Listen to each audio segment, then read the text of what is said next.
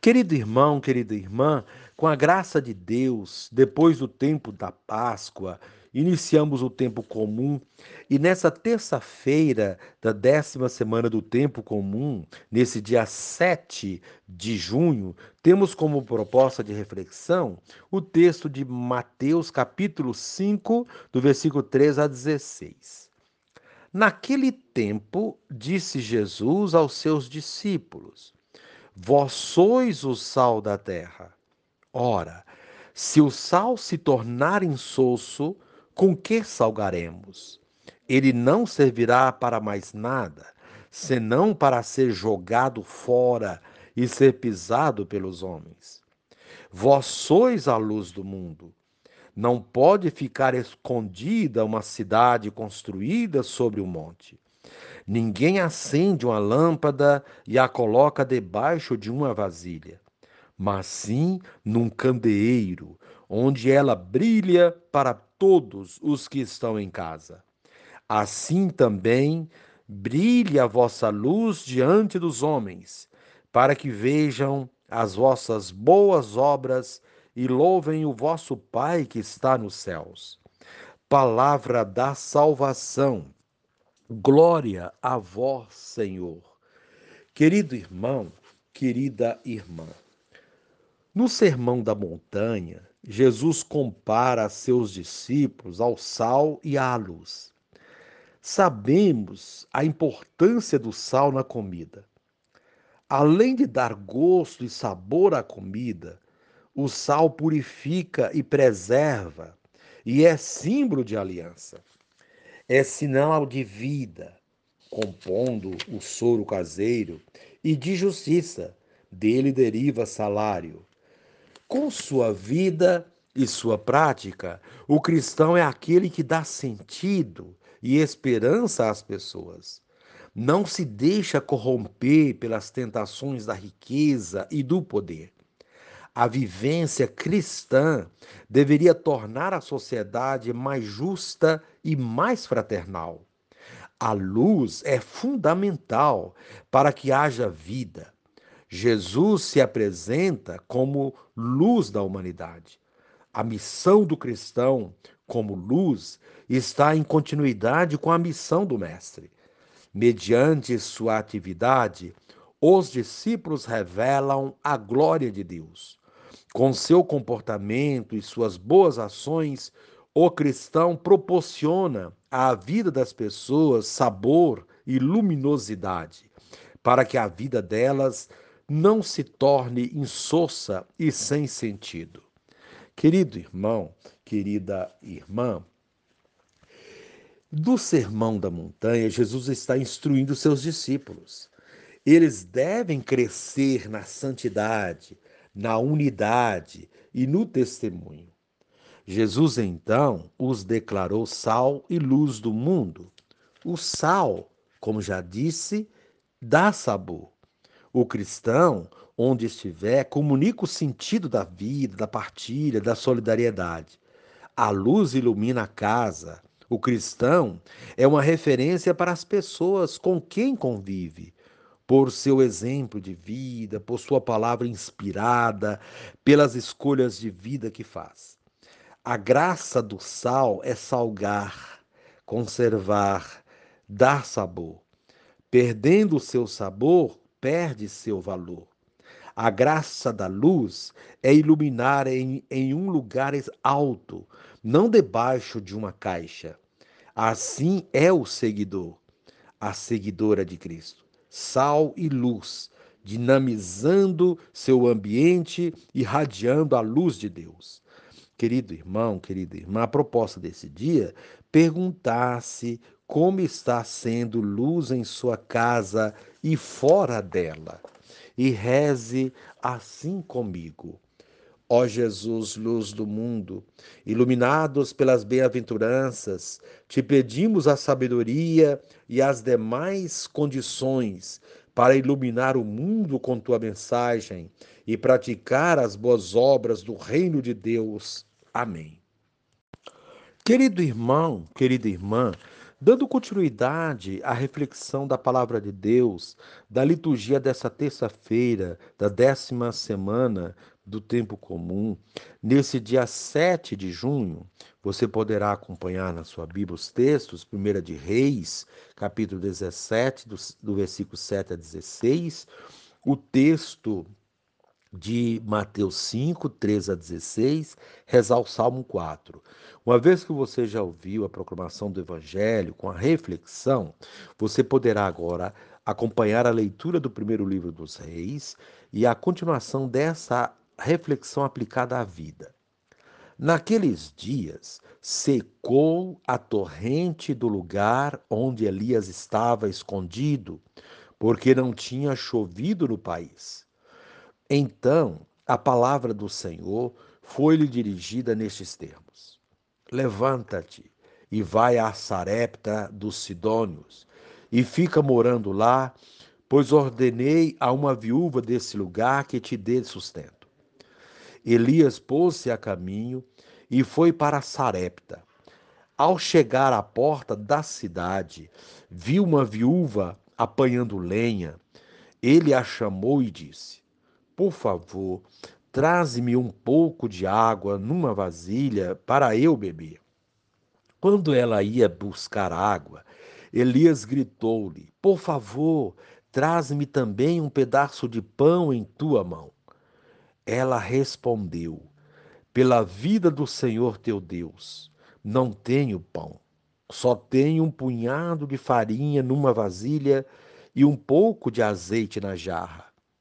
Eu estava apanhando dois pedaços de lenha a fim de preparar esse resto para mim e meu filho, para comermos e depois esperar a morte. Elias replicou-lhe: Não te preocupes. Vai e faze como disseste. Mas primeiro prepara-me com isso um pãozinho e traze-o. Depois farás o mesmo para ti e teu filho. Porque assim fala o Senhor, Deus de Israel: a vasilha de farinha não acabará e a jarra de azeite não diminuirá, até o dia em que o Senhor enviar a chuva sobre a face da terra. A mulher foi e fez como Elias lhe tinha dito. E comeram ele ela e sua casa durante muito tempo. A farinha da vasilha não acabou, nem diminuiu o óleo da jarra, conforme o que o Senhor tinha dito por intermédio de Elias. Palavra do Senhor. Graças a Deus. Hoje as leituras nos conduzem para a reflexão sobre o sentido da vida. Um tema muito profundo. Ao meditarmos sobre os textos propostos para hoje, percebemos que a vida só tem sentido se for uma, uma constante doação, um serviço ao próximo, o que nos faz lembrar o ditado popular: quem não vive para servir, não serve para viver. Encontramos exemplo máximo na pessoa de Jesus, que veio e deu a vida por nós, nos ensinando a fazer o mesmo. Mas no Antigo Testamento encontramos diversas passagens de serviço a Deus e ao próximo, como a que temos hoje na primeira leitura, que é algo extremamente emocionante. Nesse texto, vemos o profeta Elias fugindo da seca e das perseguições e buscando abrigo na casa de uma viúva em estado de extrema pobreza.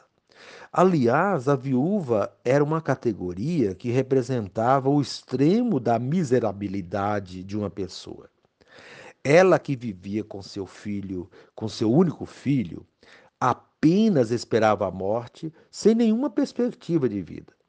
Porém, Deus envia Elias até ela.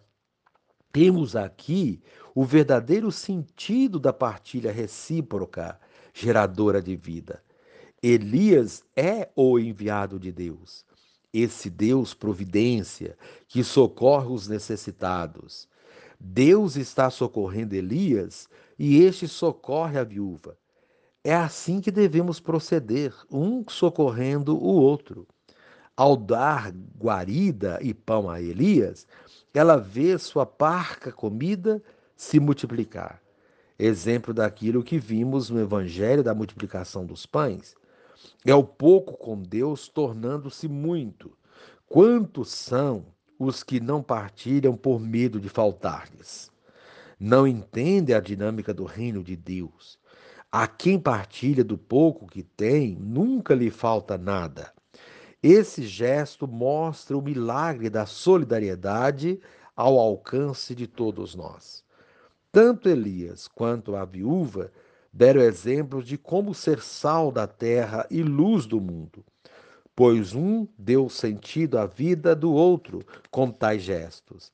É esse o sentido de nossa vida fazer com que a vida do outro ganhe qualidade, ganhe sentido, esperança e alegria de viver. Nós nos tornamos pessoas extremamente realizadas quando fazemos o bem ao próximo, quando partilhamos sem esperar nada em troca, quando nos doamos para nossos irmãos simplesmente porque nos compadecemos deles. É uma pena que muitos ainda não descobriram esse sentido da vida e o buscam de outras formas, sempre pensando em si. Quanto mais olhamos para nós mesmos, menos nos enxergamos. Porém, quando olhamos para o nosso próximo, vemos aquilo que falta em nós, pois o que falta no meu próximo deve doer em mim. Isso é compaixão. Somente assim nós nos mobilizaremos para fazer algo para diminuir a dor do outro. Isso é ser sal da terra e luz do mundo. É dar gosto à vida do outro, sendo exemplo de amor, iluminando sua vida com a luz que Deus nos deu e que só se acende com gestos de solidariedade. Dessa maneira, o texto do Evangelho de hoje esclarece como deve ser um verdadeiro cristão, sal da terra e luz do mundo. Sal no sentido de ser aquele que dá sentido à vida de outros, aquele que, sem aparecer, entra e transforma as situações desagradáveis, sem sentido e sem gosto que estão à sua volta. Pessoas verdadeiramente cristãs são pessoas iluminadas. Elas são exemplos, modelos a serem seguidos. Ser luz do mundo é proceder de modo tão exemplar que ajude a elucidar situações e apontar direções, caminhos. São aqueles que, pelo amor, bondade, dedicação, integridade e fé, tornam-se referências para outros. Que bom seria se todo cristão tivesse essa consciência da missão e procurasse ser sal, da, sal desta terra, onde muitos já perdem o gosto pela vida. Aqueles que levam esperança aos desiludidos, força aos enfraquecidos, coragem aos que estão desanimados, estão sendo sal da terra. Aqueles que, pela integridade e coerência, perseveram na missão e não desistem diante dos obstáculos, estão sendo luz do mundo.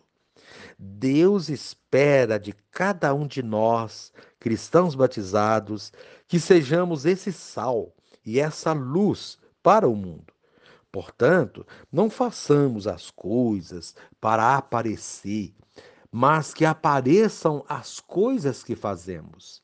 O autêntico discípulo e missionário de Jesus Cristo é aquele que se oculta para que apareçam as suas obras. Quem faz as, as coisas para aparecer não contribui com a missão. Já imaginou um alimento onde o sal aparecesse? Seria de difícil ingestão e digestão. Já imaginou uma lâmpada escondida? ela não serviria para nada, porque sua função é iluminar. Assim também somos nós e nossas ações. Nós somos o sal, aquele elemento essencial, mas que não deve aparecer. O que deve aparecer é o que fazemos, o gosto que damos à vida de alguém, o sabor e o prazer de viver que ajudamos a despertar na vida de alguma pessoa. A luz são nossas ações. Elas devem não apenas aparecer, mas ser evidenciadas, destacadas, propagandeadas. Tudo o que é bom deve ser divulgado. Nisso consiste colocar uma lâmpada no candeeiro para que ela brilhe para todos os que estão em casa. Porém, infelizmente, o que vemos divulgado nos meios de comunicação são as coisas ruins. Temos de inverter essa situação e nos empenhar para que sejam divulgadas as boas obras que estão sendo feitas. Nisso consiste também ser sal da terra e luz do mundo. Nisso consiste nossa missão na comunidade, como foi a missão de Elias com a viúva de Sarepta e o gesto dela de partilhar o único pão que tinha para seu alimento. Querido irmão, querida irmã, reza assim comigo. Divino Espírito, como discípulo do Reino, Quero estar onde meu testemunho de vida possa ser mais eficaz e mais pessoas sejam beneficiadas por ele. Amém.